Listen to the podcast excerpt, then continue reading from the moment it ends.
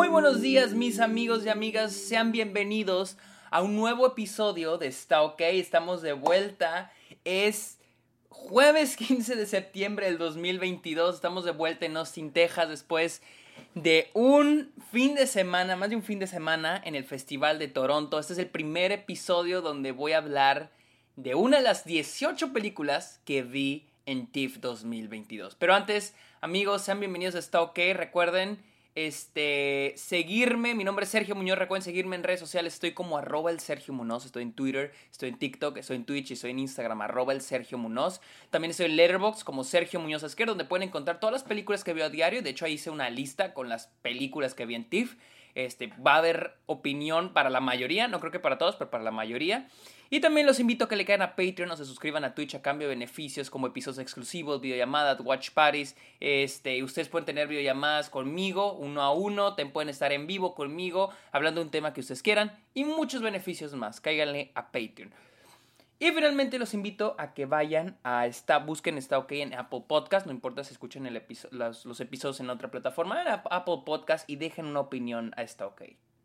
Amigos, Hablemos de la primer película que vi en TIFF 2022. Triangle of Sadness de, de Ruben Oslund. Perdón, ando, traigo poquitas flemas, ahí disculpen. Eh, Triangle of Sadness de Ruben Oslund. ¿Qué sabía de esta película antes de verla? Yo estaba muy emocionado por esa película porque eh, fue la ganadora de la Palma de Oro en Cannes este año. Eh, salió un tráiler, neto, yo no lo quería ver, lo han estado pasando en el cine y literal la otra vez lo pasaron y pues lo estaba viendo y en eso dije, no, enough. Y me tapé los ojos, me tapé los oídos y yo ya no quería verlo. Dije, no mames, lo voy a ver en TIFF, no quiero ver nada más. Y de hecho, eso es una película la cual quieren ir con la mente totalmente en blanco. Es dirigida por Ruben Oslund, quien dirigió The Square. A mí me gustó mucho Square y de hecho también ganó la Palma de Oro. De hecho, creo que es de los pocos directores, no sé si el único, creo que no es el único, pero es de los pocos directores que ha ganado la Palma, la palma de Oro dos veces. Hablemos de Triangle of Sadness y voy a tratar de, de hablar de ella, o sea, no va a haber spoilers. Pero, por ejemplo, estoy viendo la sinopsis que está en IMDb y ya ahí ya me dice un spoiler. O sea, literal ya me está diciendo lo que pasa literal al final de la película. Eh, se podría decir esta es una película sobre gente rica eh, conviviendo en un yate. Así lo voy a poner, no ni a decir la descripción que viene en IMDb, porque creo que para mí, al menos para mí, es un spoiler lo que viene ahí. Ya si ustedes quieren ir a leerlo, pues mucho, muy su pedo. Eh, pero sí, esta es una película sobre gente rica conviviendo en un barco. Se divide en tres partes. La primera parte, este, no voy a hablar de la tercera, porque les digo, ese sería el spoiler. Eh, la primera parte se enfoca en Carl y Yaya, una pareja de supermodelos y su convivencia, ¿no? Y sus dinámicas. Y al inicio la película nos introduce el tema central de lo que va a ser toda la película, que es la igualdad. Pero aquí no se, la igualdad, la equidad, el repartir, este, bueno, la igualdad y la equidad en términos, primero te lo planteé de manera superficial que es en términos monetarios, los problemas de dinero. Me encanta porque hay una escena donde los personajes pues se pelean por quién va a pagar la comida, ¿no? No importa si eres rico o eres pobre, ese es un problema que todos hemos tenido. ¿Quién va a pagar? ¿Quién va a pagar? ¿Quién va quién picha? Entonces, e, este, de ahí inicia lo que es nuestro, nuestro tema central en Triangle of Sadness, que es la igualdad. Pero a partir de ahí, la película va a tocar el tema de la igualdad ya no de un tema monetario, sino de, en, un, aspecto ya de poder. Y es una sátira sobre cómo las dinámicas de poder cambian de acuerdo a la situación, de acuerdo a las circunstancias, de acuerdo a quién tiene qué. Al final del día es una sátira al capitalismo, ¿no? El capitalismo, y a veces, eh, porque creo que aquí lo que plantea es que el capitalismo no es cuestión de dinero, sino de recursos sino de quién tiene los recursos, bajo qué, bajo qué condiciones, bajo qué circunstancias. Y creo que esta es una película perfecta sobre la idea de. sobre, sobre este, este quote, esta frase popular que tenemos que dice: Todos estamos en el mismo barco. Y es de que en la segunda parte, la película se enfoca en Yaya y Carl de vacaciones en un yate privado con un montón de gente rica. Y ahí es donde ya profundizo un poquito más con el tema de la igualdad. Porque aquí vamos a ver a la gente que está en el barco, la gente rica, los y los empleados, ¿no? Y cómo existen las divisiones, cómo está todo dividido, no solo entre la gente de arriba y la gente de abajo, pero también entre la misma gente de arriba hay divisiones y entre la misma gente de abajo hay divisiones. Tenemos en el barco la gente que se dedica al barco principal, a, atender a los ricos, y luego tenemos a la gente que es, por ejemplo, los cocineros, y luego tenemos a la gente que es de limpieza. Hay divisiones, como decir, hay divisiones incluso entre la gente pobre y hay divisiones entre la gente rica, lo cual vamos a estar viendo durante la película y lo hace muy bien, muy bien esto. Este, y les digo, esta es una película sobre la frase todo el mundo está en el mismo barco. Todos estamos en el mismo barco, literalmente. Y también bajo la idea de el día mañana todo puede cambiar, las circunstancias pueden cambiar. Y ahorita tú puedes estar arriba y mañana puedes estar abajo. Eso es algo que hace muy bien la película. Eh, como les digo, esta es una sátira y es una comedia. Es muy, muy, muy divertida. Y es una locura. Neta, no tienen idea de lo que van a ver. No tienen idea de las mamadas que van a ver. Yo creo que es una de las mejores experiencias, es la mejor o las mejores experiencias que tuve en TIFF. Tristemente fue la primera película que vi. Todo el mundo se estaba riendo, todo el mundo se está cagando de risa. O sea, en serio, no tienen idea de lo que van a ver. Este, y más si no han visto el, y más si no han visto el tráiler, más si no saben de qué, qué pedo. Eh, tiene grandes momentos, tiene grandes momentos que fluyen por actos. Eh, fluyen por actos, les digo, son tres actos y, planteados, hasta titulados tienen. Y y, creo yo que también la dirección de Ruben Austin es, muy buena. Porque la manera en que comunica este... Eh, bueno, podría decir que su, el lado comédico de la película está exageradamente bien dirigido.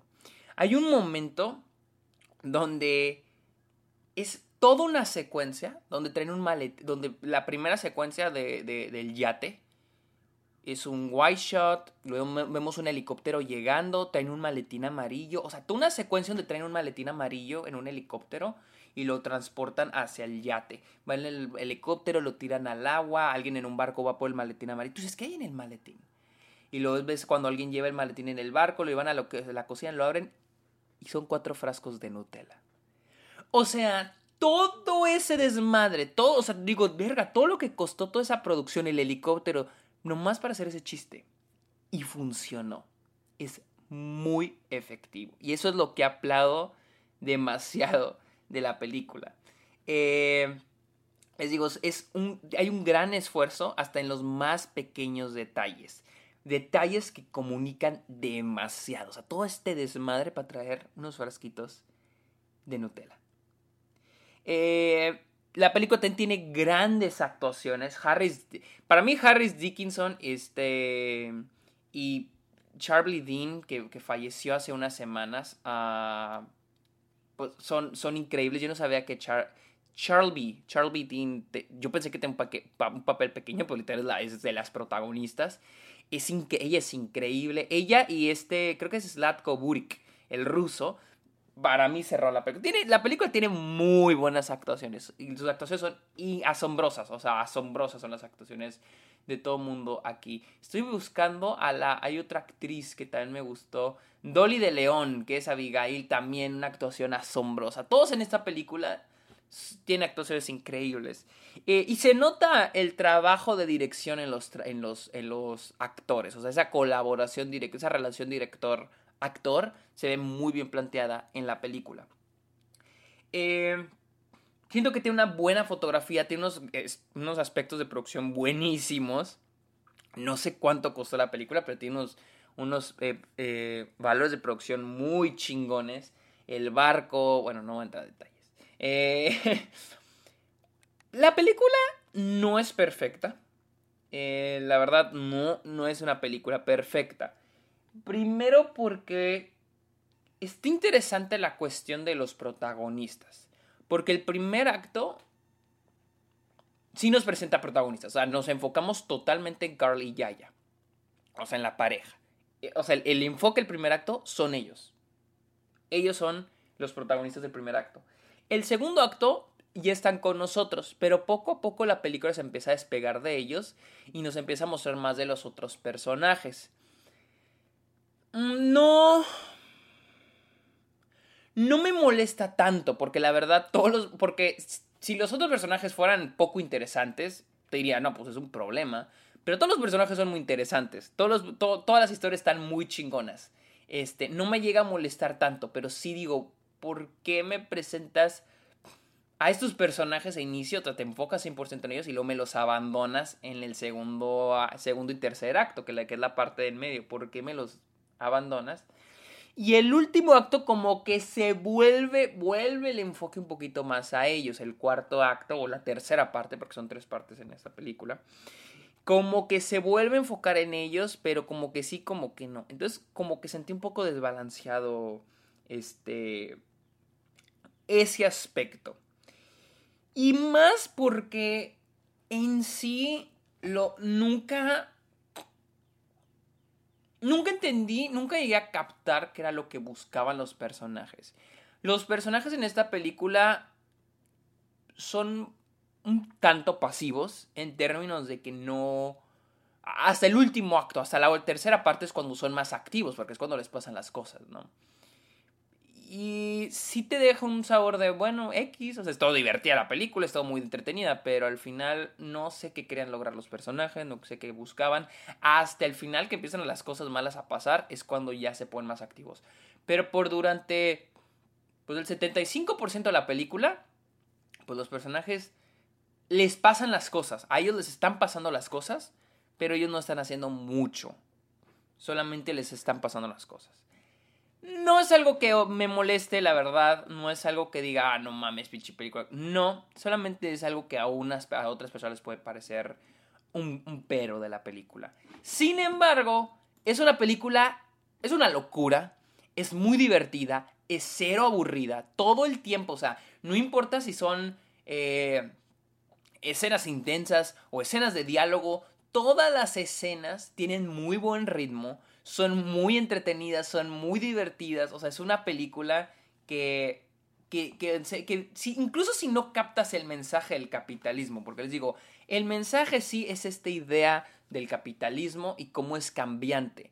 Cómo es cambiante. un día puedes estar arriba y, el siguiente día puedes estar abajo. Y puede que tú no captes el mensaje de la película y aún así la vas a disfrutar. O sea, es segurísimo que la vas a disfrutar. Entonces, este... Sí, es una película divertidísima. Pero bueno, este... Esta fue mi opinión de Triangle of Sadness de Ruben Oslund, la cual se estrena... A ver, este, déjenme busco porque no sé, no sé cuándo... A ver, a ver, a ver, déjenme... Ahí les voy a buscar cuándo la estrenan en, en Estados Unidos. Sé que ya tiene fecha de estreno. Se estrena el, este... Se estrena el 7 de octubre en, en, cines selectos en Estados Unidos, en menos de un mes. Este, cuando tengan oportunidad de verla, véanla. Está cagadísima esta película. Es una locura. Yo creo que es una de mis películas favoritas del 2022. Amigos, muchas gracias por escuchar este episodio. Está ok. Que tengan muy bonito fin de semana. Recuerden seguirme en redes sociales como arroba el Sergio Munoz, en Letterboxd como Sergio Muñoz Esquer. Y cáiganle a Patreon y suscríbanse a Twitch. Amigos, muchas gracias por escuchar este episodio. Que tengan bonito fin de semana otra vez. Bye.